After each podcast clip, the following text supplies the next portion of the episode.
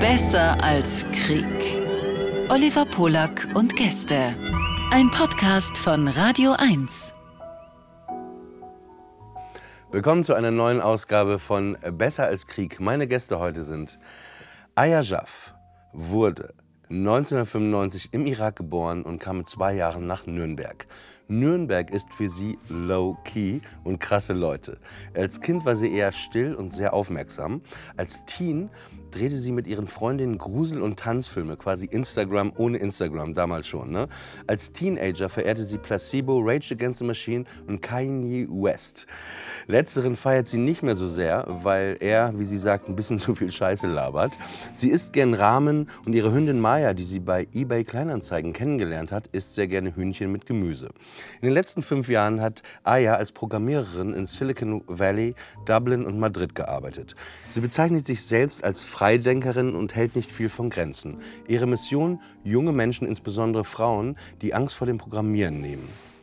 Sie hat Tradety, das größte soziale Börsenspiel Deutschlands, mit aufgebaut.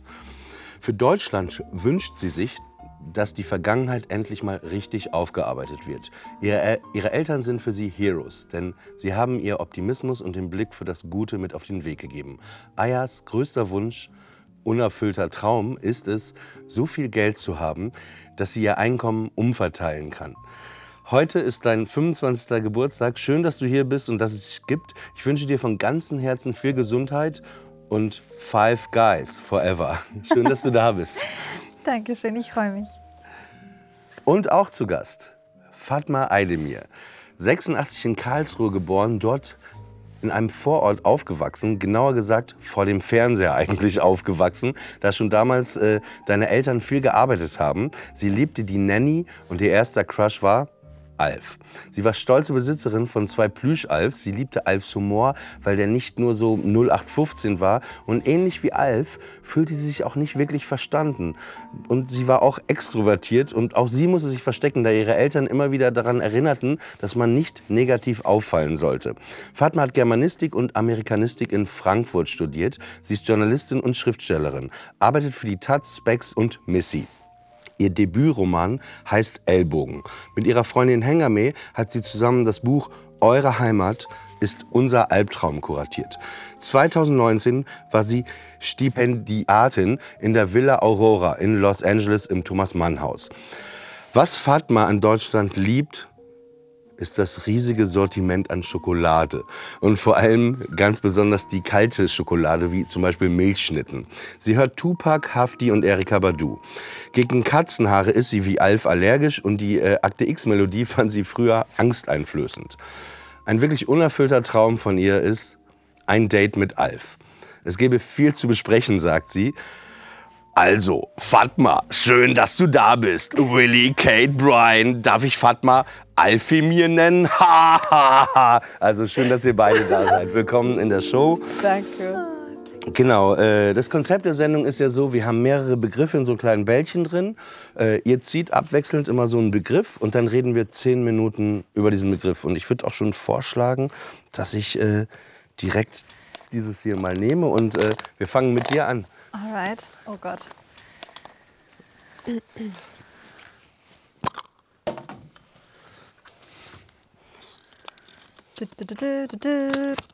Vorurteile.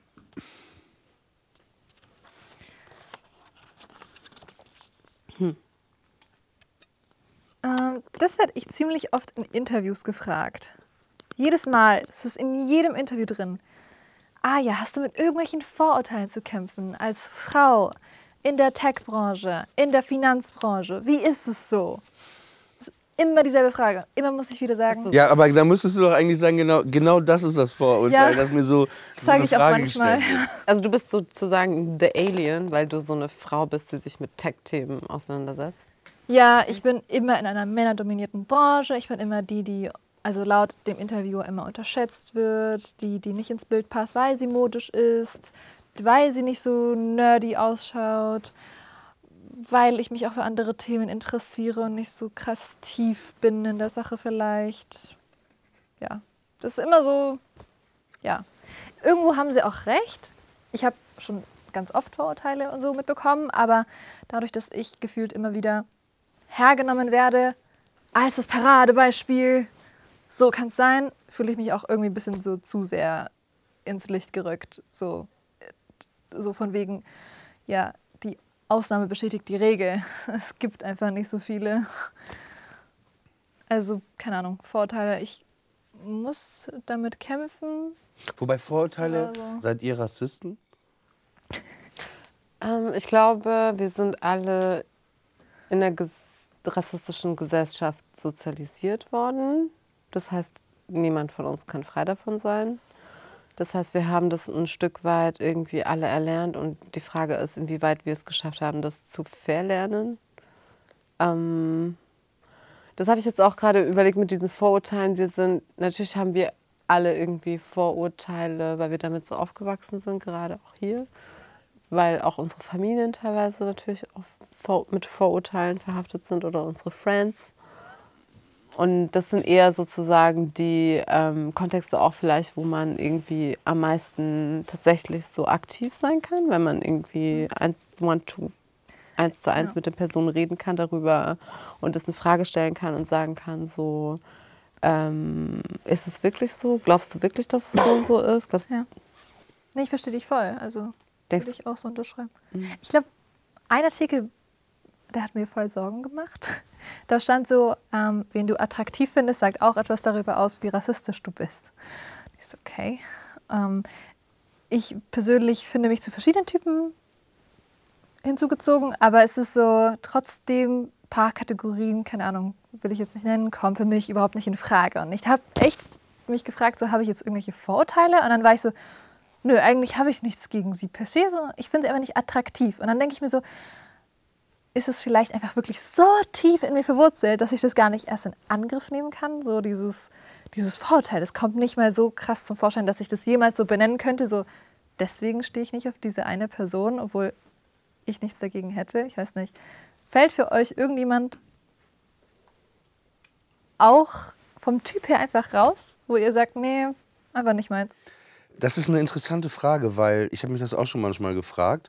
Aber ich glaube, jeder kann das ja nur für sich so. Es gibt da kein allge keine allgemeine Antwort. Ne? Ja.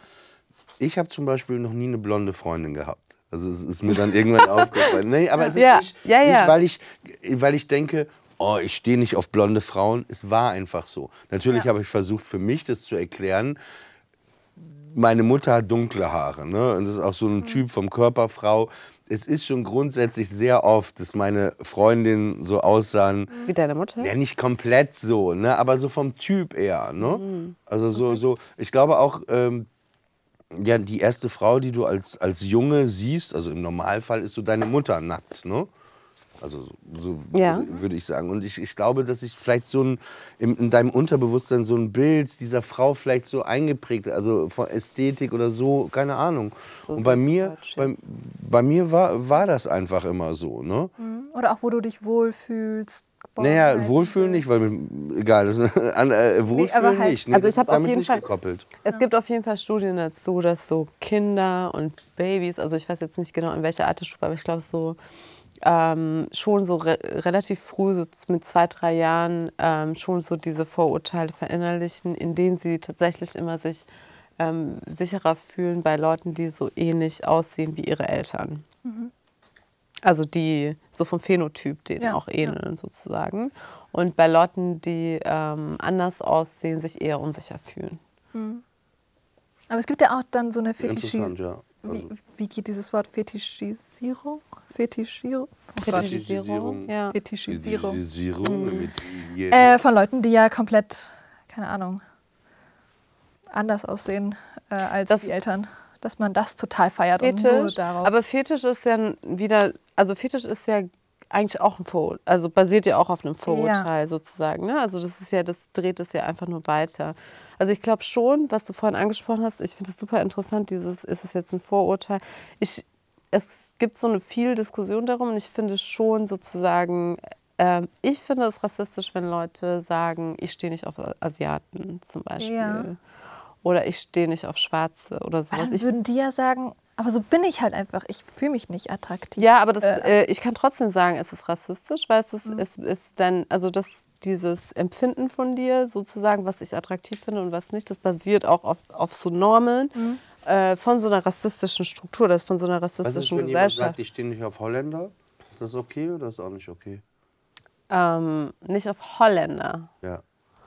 Ähm, würde die Person das in Deutschland sagen? Ich würde nicht sagen, dass es per se rassistisch ist. Ich würde das einfach nur weird Weil das ähnlich ist wie mit, ist das ähnlich wie, äh, wie bei der Comedy, Mhm. würdest du sagen. Also so, wenn man, wenn man äh, Witze über ähm, Gruppierungen macht, äh, die eh schon unterdrückt werden und so Ja. weiter. Also so ähnlich würdest du es dann da auch. Äh, Ja, auf jeden Fall. Aber weil es ist ja nicht so, dass irgendwie die Unterhaltungsindustrie und Hollywood komplett darauf basiert, sich die ganze Zeit über äh, Holländer lustig zu machen. Es geht ja eigentlich die ganze Zeit nur darum, Witze auf Kosten von Asiaten und auf Kosten von, ah, wie unattraktiv äh, sind asiatische Männer oder so, ne? Also es gibt ja so bestimmte Vorurteile, diese oder wie angsteinflößend sind schwarze Personen und so weiter.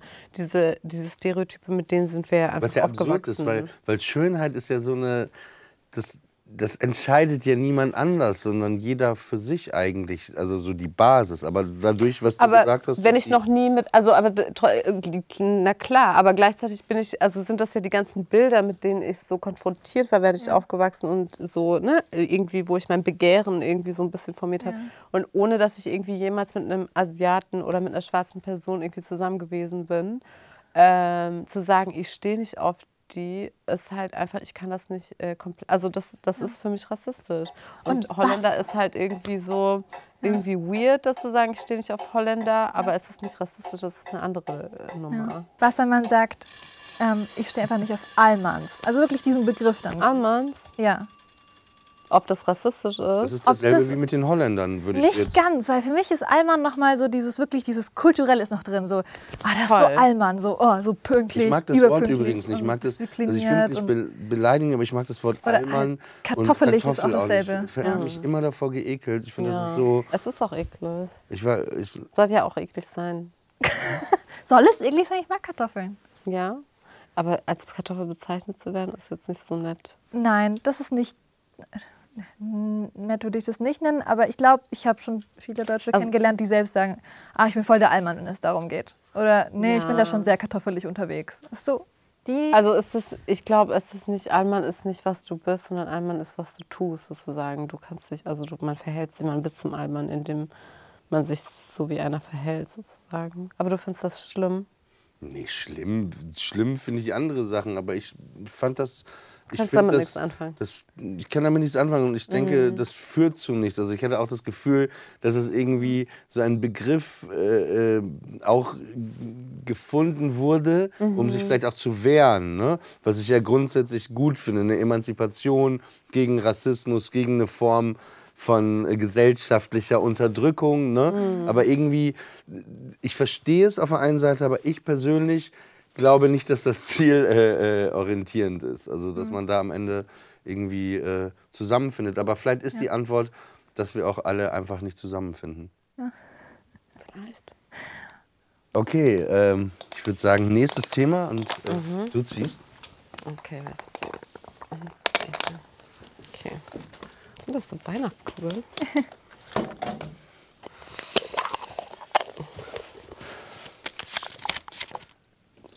Da steht Shisha Bar. Shisha Bar. Ja, Shisha Bar. Was fällt dir zu Shisha Bar ein?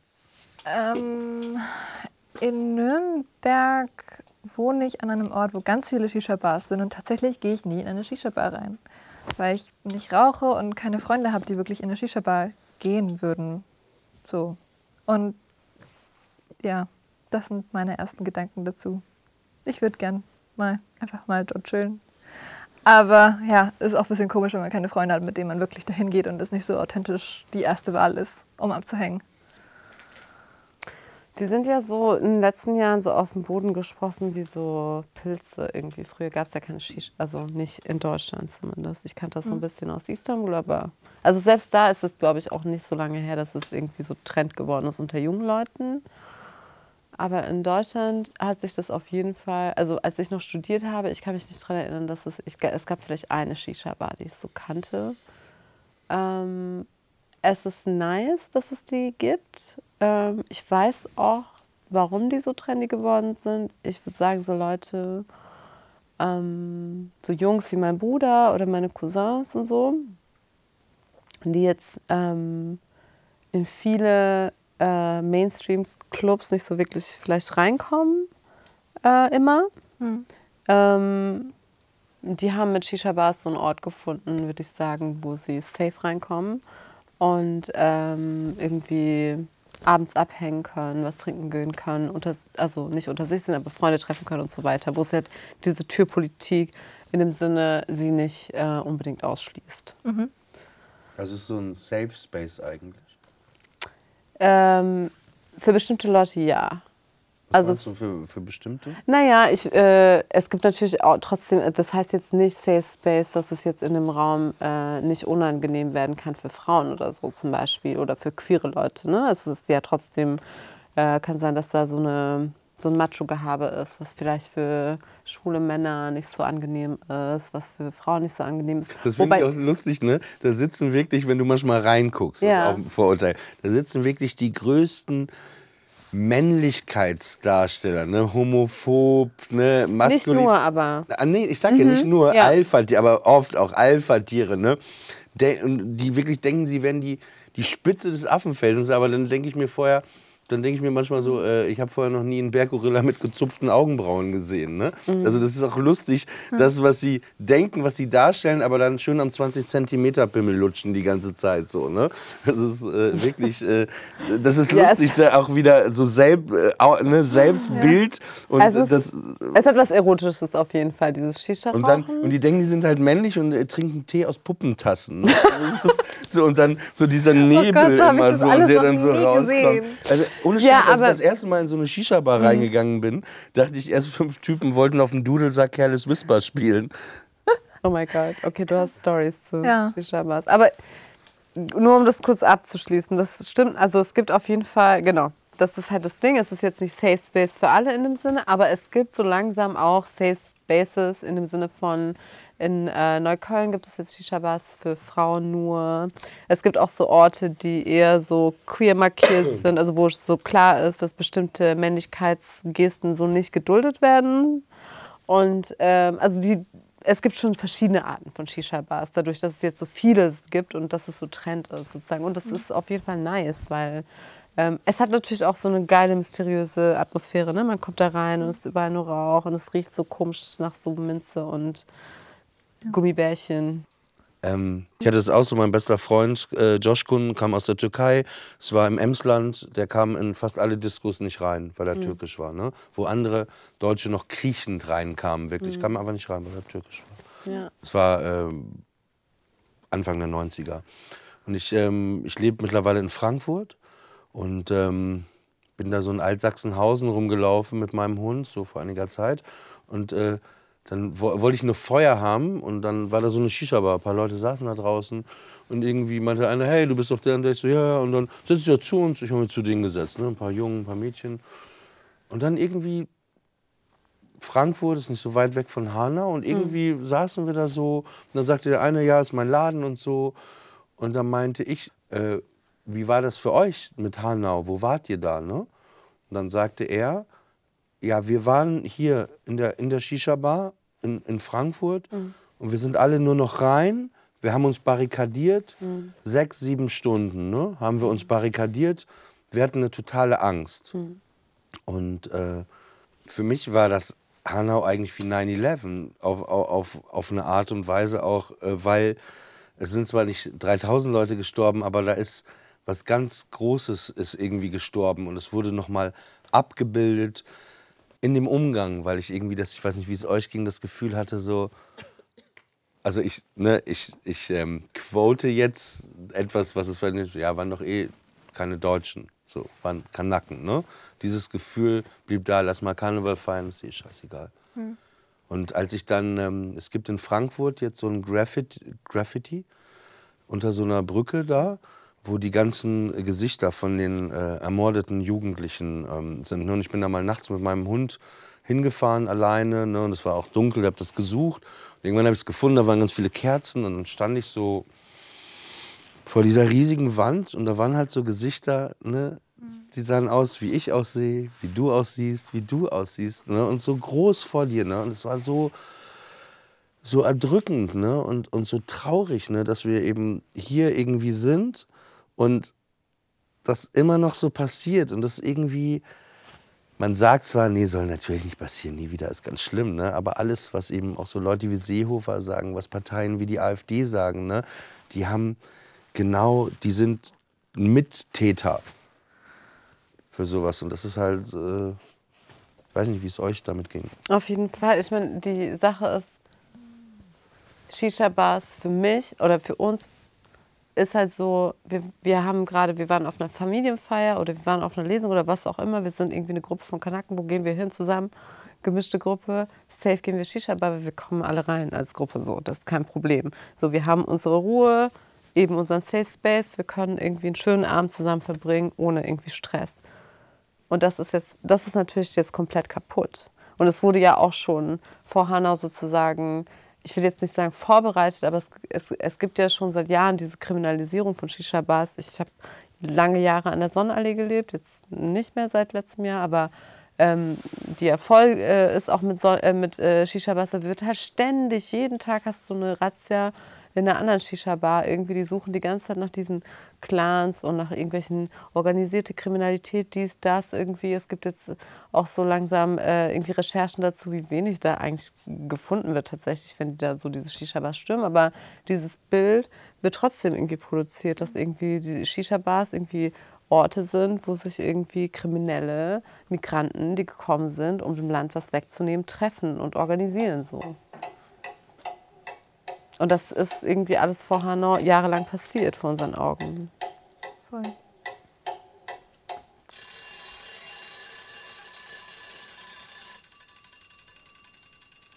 Ich würde sagen, nächster Begriff. Nein, zieh du doch mal. Soll ich? Ja. Ja? Aber dann kann ich ja einfach irgendwas vorlesen. Wir hoffen mal nicht. Ja.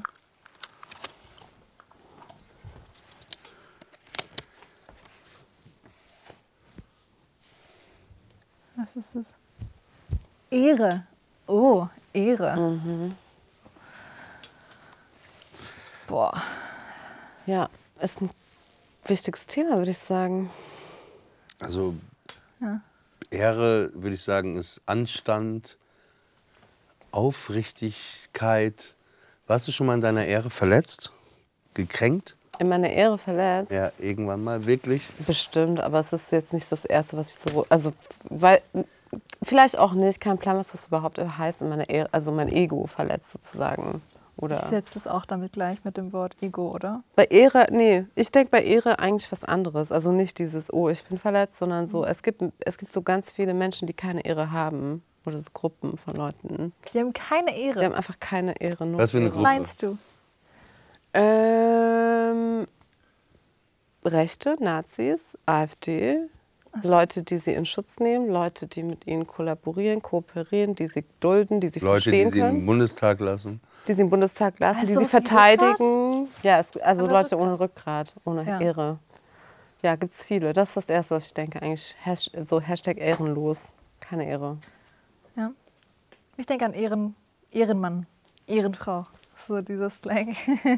Aber ähm, ich weiß nicht, es ist so, ich denke auch an Ehrenmorde, wo ich dann ganz schnell in diese sehr dunkle Ecke reinrutsche, wo ich mir denke, okay, irgendwas ist da jetzt ultra, ultra schief gelaufen und irgendwer hat sich sehr, sehr krass verletzt gefühlt. Und anscheinend ist es auch so ein kollektives Bewusstsein. Es ist nicht nur eine Person, ein Ego hat sich verletzt gefühlt, sondern eine ganze Familie oder irgendwie irgendeine kulturelle Regel wurde da gebrochen. Also das gehört auch für mich zu Ehre irgendwo dazu. Ja, aber Ehrenmord ist ja auch so eine. Also in den deutschen Medien ist es ja auch so eine. Ähm, eigentlich so Racial Profiling mit so Begriffen irgendwie. Also wenn zum Beispiel Hans die, äh, und Gisela irgendwie in diesem äh, Ja. Ding. Ich, Umbringt dann was witzig, häusliche Gewalt, Beziehungsdrama. Beziehungsdrama. Traurige Beziehungsdrama, Geschichte. ähm, genau, ist so voll Ups. traurig geendet und so mit tragischem Ende.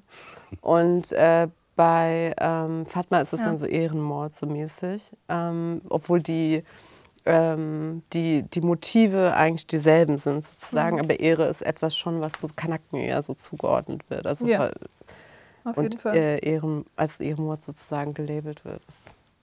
Gibt es das eigentlich noch oder ist es so eine alte Debatte? Gibt es noch Ehrenmorde? Ehrenmord? Also ich Das habe jetzt noch keinen in miterlebt irgendwie in meinem näheren? Umfeld. Okay. Ja. Nee, ich meine so in. Ich glaube schon, aber you. man kriegt das nicht, also ich glaube schon. Also es gibt sie auf jeden Fall noch. Hat ja auch viel mit Eifersucht oder auch Tradition, manchmal auch Religion, glaube ich, so zu tun. Also es ist ja manchmal, es gibt viele Vorwände, die da, glaube ich, benutzt werden, um. Äh, aber am Ende hat es, glaube ich, wirklich was mit Ego zu tun. Ja. Ich glaube, wo ich immer voll Angst habe, ist, dass ich das, die Situation nicht lesen kann. Ähm, wenn man so zwischen zwei Kulturen aufwächst, war das bei mir so manchmal, äh, wenn ich zurück zur Familie gereist bin in den Irak und dann waren wir so alle gemeinsam am Tisch und irgendwie war das so, keine Ahnung, ich habe dann halt genauso mitgeredet wie die Erwachsenen und dann war es so, nein, das, nein, mach das nicht. So, das gehört sich nicht und das ist Ich hasse das, ne? Entschuldigung, Ja. wenn ich das. Ich hasse Ja. sowas. äh, Wenn jemand mir sagt, ey, das kannst du nicht machen, aber dieses, äh, nee, du hast jetzt auch als Frau, das gibt's auch, das kenne ich. Ja, auch als so Frau, du hast gelacht. so. Das heißt, du hast dich gehen lassen. Andere Männer könnten jetzt denken, äh, ne, du bist so, äh, das signalisiert was Falsches, ne? Man, und Also ich, für mich gibt es so vielleicht noch einen anderen Unterschied zwischen Würde und Ehre.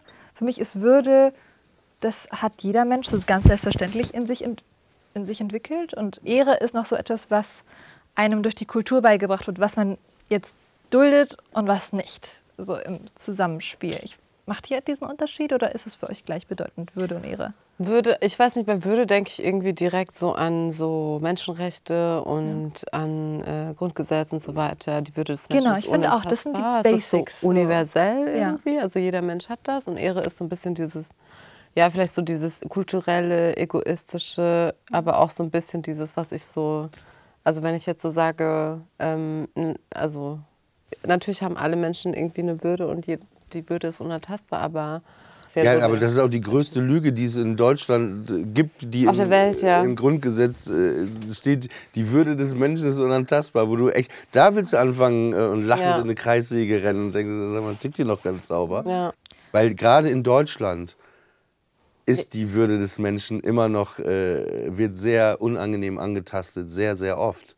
Also empfinde ich so. Ja, aber oder ich, ich glaube, es wird dadurch auch sehr auffällig, dass wir das vielleicht, also dass es ein Verbrechen ist, indem wir es mal niedergeschrieben haben. Ich glaube, es ist schon wichtig, auch wenn man das jetzt einfach mal sagt, die Würde des Menschen ist unantastbar, wir haben uns jetzt geeinigt, alle, das geht gar nicht und dagegen können wir auch vorgehen. Wenn- Aber gleichzeitig, das hatte ich in deiner Vorstellung gesagt, weil du es mir gestern, glaube ich, noch gesagt hast, Ja. sagst du ja ganz klar, in einem Land, wo die denken, wir haben hier alles aufgearbeitet, sagst du, ey, äh, für mich hat das hier noch nicht mal richtig angefangen, ne, was Ja. äh, äh, emotional.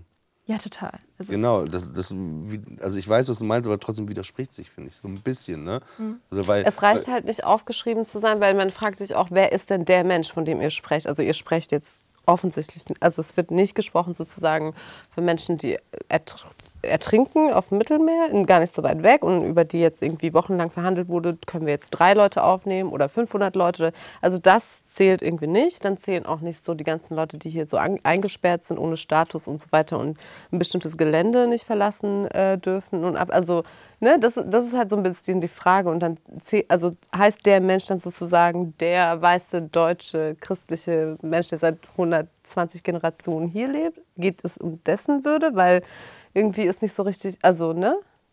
ja. Man, ich glaube, ich nehme das gar nicht so sehr als Gesetz wahr, das so durchgesetzt werden muss, sondern als Werte, auf die wir uns geeinigt haben, so die Menschenrechte. Ja, aber es ist- mehr aber das Werte. ist, nein, nein, das ist, es geht nicht ums Verhandeln. Genau, das ist das Problem mit Menschenrechten. Man, die sind eigentlich nicht verhandelbar. Eigentlich ist genau das so das Fundament, sollte, war so gedacht, das ist das Fundament von allem. Und Ja. wenn das Fundament von allem irgendwie auf einmal überhaupt nicht mehr gilt, dann ist so die Frage, okay, Voll. welche, also wonach richten wir, also wonach funktioniert eigentlich unsere Gesellschaft gerade so? Ja, nee, ich bin voll bei dir. Ich meinte nur, dass wir das überhaupt runtergeschrieben haben, gibt den Leuten so ein bisschen etwas womit sie auch argumentieren können, über das sie argumentieren können. Mhm. So, hey, das ist in den Menschenrechten drin, das ist ein universelles. Schau mal, wir haben das mal runtergeschrieben. Deswegen fällt es mir jetzt sehr schwer zu Ja, aber man hat sich ich ja würde auch- lachen oder Ja, so. aber man hat die. sich ja in Deutschland auch auf ein Nie wieder geeinigt. Und dann siehst du hier diese ganzen Ja. kaputten Typen, die mit Reichskriegsfahnen irgendwie die, den. Äh, äh, keine Ehre haben. ja, ja, aber nee, deswegen glaube ich eben nicht, dass es immer was bringt, das niederzuschreiben, weil man denkt, deswegen. Das wäre abgehakt. Hm, so. Okay, ja, Also- kann ich verstehen. Ja. Dürfen wir über dieses Klackern noch reden? Oder? Wenn du möchtest, ja. Achso, okay. Jetzt ist es eh zu spät.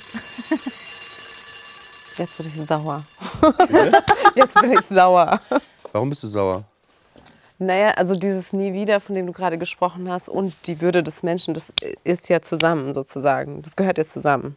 Also die Menschenrechtserklärung wurde ja auch sozusagen mit diesem Nie wieder gemeinsam aufgeschrieben. Ich glaube 48. Ähm, also ich, ich finde es ähm, genau, total wichtig, irgendwie ähm, den Holocaust so als singuläres ähm, Ereignis zu sehen und zu sagen, okay, das ist einmal passiert sozusagen und das kann man nicht vergleichen mit anderen Sachen. Das ist super wichtig. Ähm, aber gleichzeitig ist es total wichtig zu sehen, dass dieses nie wieder eben halt au- auch für ähm, ja, Menschheitsverbrechen in anderen Kontexten, in anderen Zeiten, in anderen Dimensionen. Aber man muss ja gar nicht so weit weggehen, ne? Ich glaube, äh, deine Eltern sind ja auch, äh, ich weiß nicht, wie alt waren die, als sie herkamen? Äh, Teenager, so 16, 17. Ja, und dann hieß das ja Gastarbeiter auch, ne?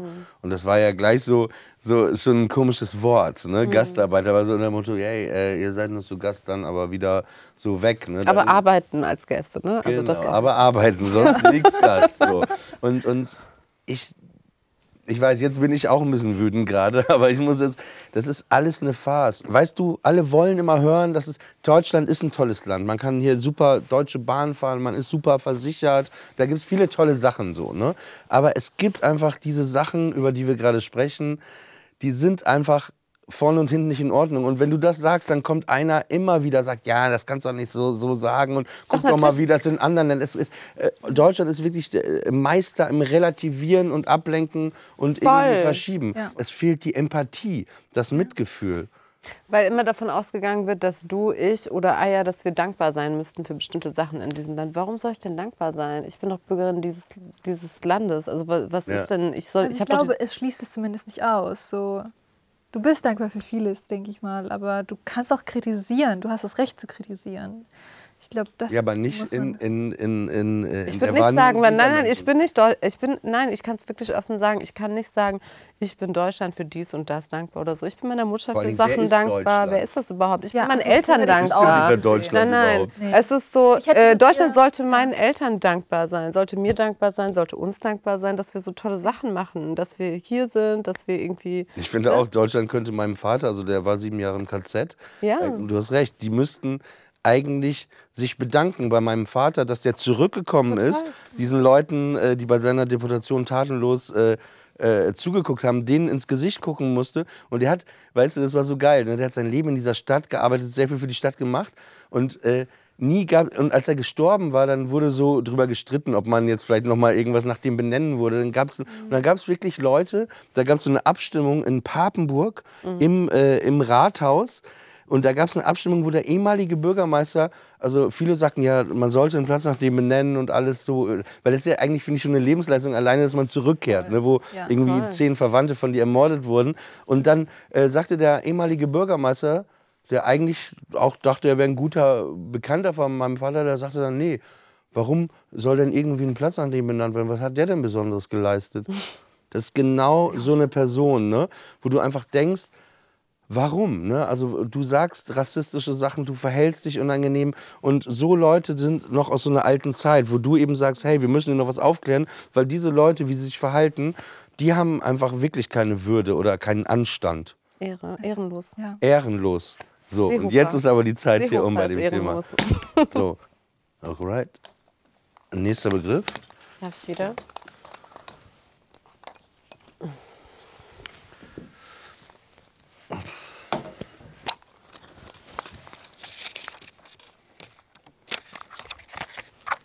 Mode.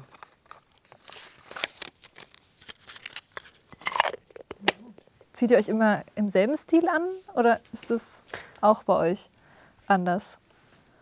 Ich habe jetzt gerade so nachgedacht, ich weiß nicht, wenn so Mode so abstrakt gedacht ist, so, ah ja, ich interessiere mich für Mode, würde ich gerne sagen. Aber eigentlich ist es so, ich habe keinen Plan, so, weil Ja. ich ziehe mich einfach, glaube ich, seit 15 Jahren immer gleich an. Und manchmal habe ich Glück und es ist gerade so Trend, wie ich mich anziehe, so alle paar Jahre. Äh, und manchmal halt nicht. Aber irgendwie ist es so, ich habe immer irgendwie denselben, also ich, mein Schrank ist irgendwie voll mit so sehr ähnlichen Sneakers, weil so Schuhe-mäßig. Ich habe immer ein paar Stiefel, so für den Fall, dass man mal im Fernsehen ist. Ähm, Das heißt, oder auf einer. Hochzeit Also oder. so ein bisschen so? wie Michael Jackson. Ja, guck mal, die sind voll sauber. Ich trage die einfach so ein sehr Michael Jacksig, ne? Ja. Schuhe auf jeden Fall. Ähm, ja, und dann irgendwie immer dieselben Style von Jeans, selbe Style von Jacke. Es ist irgendwie, eigentlich, ich bin so, ja, die, ich warte immer so darauf, dass ich wieder so in, äh, dass ich wieder so in bin. Und dann ein paar Jahre bin ich dann wieder so, hm. Wer- Wer war für dich so, als du klein warst, so, man sieht dann ja manchmal ein Video oder so von jemandem, war irgendjemand, wo du sagst, der, der hat so dein Modebewusstsein geprägt? Wenn ich jetzt so darüber nachdenke, bei Instagram habe ich damals auch total eher daran, ähm, darüber entschieden, so wer schaut in dem Kleidungsstück gut aus. Und das waren meistens so schlanke Menschen. Und äh, keine Ahnung, also unterbewusst dachte ich mir immer, man muss schlank sein, um modisch sein zu können. Bist so, du deswegen schlank? Nee, also ich habe mich jetzt nicht irgendwie jemals groß bemüht, schlank zu bleiben. So, danke Metabolismus. Aber es war schon immer so ein, so ein, so ein innerer Krieg, den ich schon so ein bisschen gesehen habe. So, ah, anscheinend gibt es in meiner Klasse jemanden, der dünner ist. Und sie kann sich das irgendwie leisten, so in Hotpants so rumzulaufen. Okay. Ah, das schaut aber auch voll gut an ihr aus. Aber ist es, weil sie so dünn ist oder weil das schön ist, was sie trägt? Und ich glaube, irgendwie gehört auch zur Mode der Körpertyp einer Person. Also das ist ganz komisch. Das ist so, gerade in Mode ist ein fetter Arsch und fette Titten durch die Kardashians so ein bisschen. Und damals war es halt einfach spargeldünn zu sein. Also Gibt es bei dir jemanden, der dich so geprägt hat? So was Mode angeht, dass du so als Kind irgendwas gesehen hattest, dachtest, ich will jetzt nur noch das tragen, ich will so sein wie der, ich will so aussehen. Ich glaube, das wechselt einfach so. Ähm, keine Ahnung. Aber es fängt ja irgendwo mit an. Ich, das Ding ist, ich glaube, ich hatte immer so Idole, aber ich habe mich da nie wie die angezogen oder so. Das blieb dann so, keine Ahnung. Wer war ein Idol, als du klein warst? Ich glaube, die Spice Girls waren so richtig so Fashion-Idole. Ich war so, wie Welches Spice 12 oder Girl so. warst du? Äh, ich war manchmal Ginger, also Gary Halliwell. Ähm, und manchmal war ich Sporty Spice. Ja, ich glaube, ich komme auch Sporty Spice am nächsten. So von dem, wie ich normalerweise aussehe. Aber, ähm, aber den Scary Spice, mal, die fand ich eigentlich auch cool. Also mal so je nach Laune. Vielleicht ist es das, äh, was die Spice Girls so interessant gemacht hat, dass sie, dass halt alle Moods so in einer Band irgendwie präsent waren. Wer, wer, äh, wem fühlst du dich nah? So, äh, Also ich kenne die Namen alle gar nicht. Aber Gott. Spice Girl sagt mir auf jeden Fall was. Und Wannabe, das ist halt das. Nein, aber gab es jemanden in deiner Kindheit, wo du sagst, Ach so. ey, den fand ich toll, ich wollte so sein wie der? Miley Cyrus. ja, ich fand, die hat auch alle so alle Typen mal durchgemacht. So die Süße war sie mal, dann die Rockige und sie war auch immer so voll sportlich, voll selbstbewusst und keine Ahnung, ich habe schon ihre ganzen Launen mitgemacht. So die Hannah Montana Zeit mit meinen Freundinnen durchgespielt und auch so diese Stiefel gekauft und nachgetanzt und ja, und dann später hat sie ihre Lederphase gehabt und auch Lederjacke gekauft. Also schon irgendwo inspiriert. Ich finde halt so eine wichtige Sache ist noch so, dass, ähm, was du vorhin gesagt hast, mit so äh, diese normschönen Körper sozusagen, an denen man sich Mode immer oder wo man denkt, irgendwie da gehört Mode hin. Ich finde, das ist zum Beispiel eine Sache, die sich ja so mit Instagram zum Beispiel so langsam oder teilweise aufgelöst hat, dadurch, dass man irgendwie so mehr ähm, verschiedene, also fashionable, verschiedene Körper fashionable so wahrnimmt.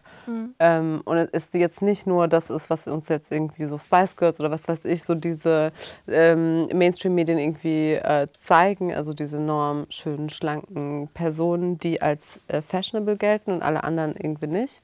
Ähm, das ist irgendwie ganz nice, finde ich. Das ändert vielleicht auch so, ähm, hat auch in den letzten Jahren so ein bisschen das Verständnis von Mode verändert, dass es eben nicht nur was ist für so Skinny-Leute oder äh, nicht nur für weiße Skinny-Leute, ähm, genau, sondern ähm, ja, man einfach so eine diversere äh, Palette an Leuten hat, die irgendwie Fashion äh, verkörpern und bestimmte Sachen tragen können und so bold sind in dem, was sie tragen. Weil man muss ja das auch, also es geht ja nicht nur darum, wie sitzt das, sondern wie, Ja. wie trage ich das so, wie, wie kann Total. ich das sozusagen präsentieren auch.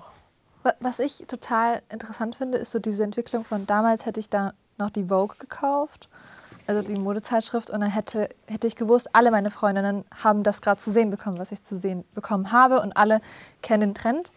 Aber jetzt auf beispielsweise TikTok, wenn ich irgendwelche Modesachen, Modevideos like, dann bin ich richtig schnell in dieser Bubble auch gelandet, wo dann nur noch so Videos gezeigt werden in dieser bestimmten Moderichtung. Und dann denke ich mir auch so, oh, bin ich jetzt gerade in dieser Bubble wirklich gelandet? Ist das überhaupt in Mode so richtig? Oder bin ich da jetzt irgendwie in so eine, in so eine Szene reingerutscht und ich, wir haben eher eigentlich eine größere Freiheit jetzt zu entscheiden, was modisch ist? Ich weiß es nicht. Es gibt für mich eigentlich keinen Blog oder keine Zeitschrift mehr, die wir jetzt alle irgendwie aufschlagen und sagen, okay, da schauen wir jetzt Mode nach. Es ist so eher Instagram und Instagram oder TikTok oder was auch immer ist so eine Bubble, die man sich ja selbst auch kreiert, so, aber was aber man ist, liked. es, ist es nicht auch ein bisschen so, gerade mit der Mode, so, auch wie mit der Musik, dass man das selber irgendwie so sich zusammensucht? Ne? Man ist zum Beispiel hier, dann läufst du da lang, dann siehst du, wie jemand so und so Schuhe zu das und da, dem und dem Teil trägt. Man denkt, ja stimmt, sieht eigentlich geil aus. Und dann hat man das im Kopf und irgendwann ist man mal, und dann siehst du jemanden, der irgendwie ein Prince-T-Shirt trägt gerade und denkst, ja, eigentlich, eigentlich mega Künstler und einfach so schön dieses Motiv von das Cover von Purple Rain oder so. Und dass man dann auch anfängt, so, so Sachen selber auch so zu kombinieren. So wie beim Essen, ne? Man hat ja auch so komische Essengewohnheiten. Manche essen Mandarinen mit Sahne oder so, keine Ahnung, weil die sagen, ist geil, ne? Ja, voll. Oder ich, ich liebe zum Beispiel Pommes bei McDonalds und Erdbeermilchshake und dann immer die Pommes in den Mil Ey, kennt ihr das? Ja. Sorry, aber das ist doch ein Unterschied, ob du sagst, dieses Essen schmeckt mir total, deswegen esse ich das dauernd, oder dieses Outfit äh, finde ich nice, deswegen ist das jetzt so voll Mode. Also weißt du, was ich meine? Du bist ja, du hast ja nicht, hast du das nicht manchmal, dass du ein Outfit hast und denkst so, oh ja, ich sehe voll gut aus. Und dann zwei Wochen später denkst du, nee, Mann, das ist voll komisch. Warum trage ich das so? Also weißt du, was ich Nee, meine? hab ich nie. Nee, hast du nicht. So, Okay. okay. Ja, ich schon. Wenn ich shoppen gehe und ich mir denke, oh, das Oberteil das muss ich haben und dann kaufe ich es und dann zwei Wochen später denke ich mir so, Dein Blick ändert sich so gar nicht mehr meine Mut und das ist darauf. überhaupt nicht, was ich repräsentiere. Und es ist manchmal wie bei, das Gefühl habe ich manchmal, ne? Äh, wenn man Emotionen hat äh, ähm, und aber so Unzufriedenheiten mit sich. Und dann geht man halt in so einen Laden, ne? Und das hatte ich auch schon. Du bist dann in dem Laden und dann bist du so unglücklich gerade mit deinen Emotionen und dann denkst du, ah ja, das sieht jetzt voll gut aus. Das mal jetzt. Und dann wirklich dieses nach Hause kommen und denken, ein paar Tage später, äh, wer hat das gekauft? Ja. Manchmal mache ich ja das auch, auch trotz so rote Stiefel. Ich brauche diese roten Stiefel, weil jemand mir gesagt hat, ich bin voll langweilig und das, das zeigt, ich bin's nicht. Und dann liegt es aber einfach im Kleiderschrank für mich für mehrere Jahre. Und dann spende ich es. Und dann denke ich mir auch, okay. Okay, wir haben gemogelt, eine Zeit war schon vorbei, aber jetzt wirklich vorbei. Ja. Ich danke euch, dass ihr zu Gast hier wart. Ähm, danke an äh, Aya Jaff, danke an Fatma Aydemir und ähm, besser als Krieg ist besser als Krieg.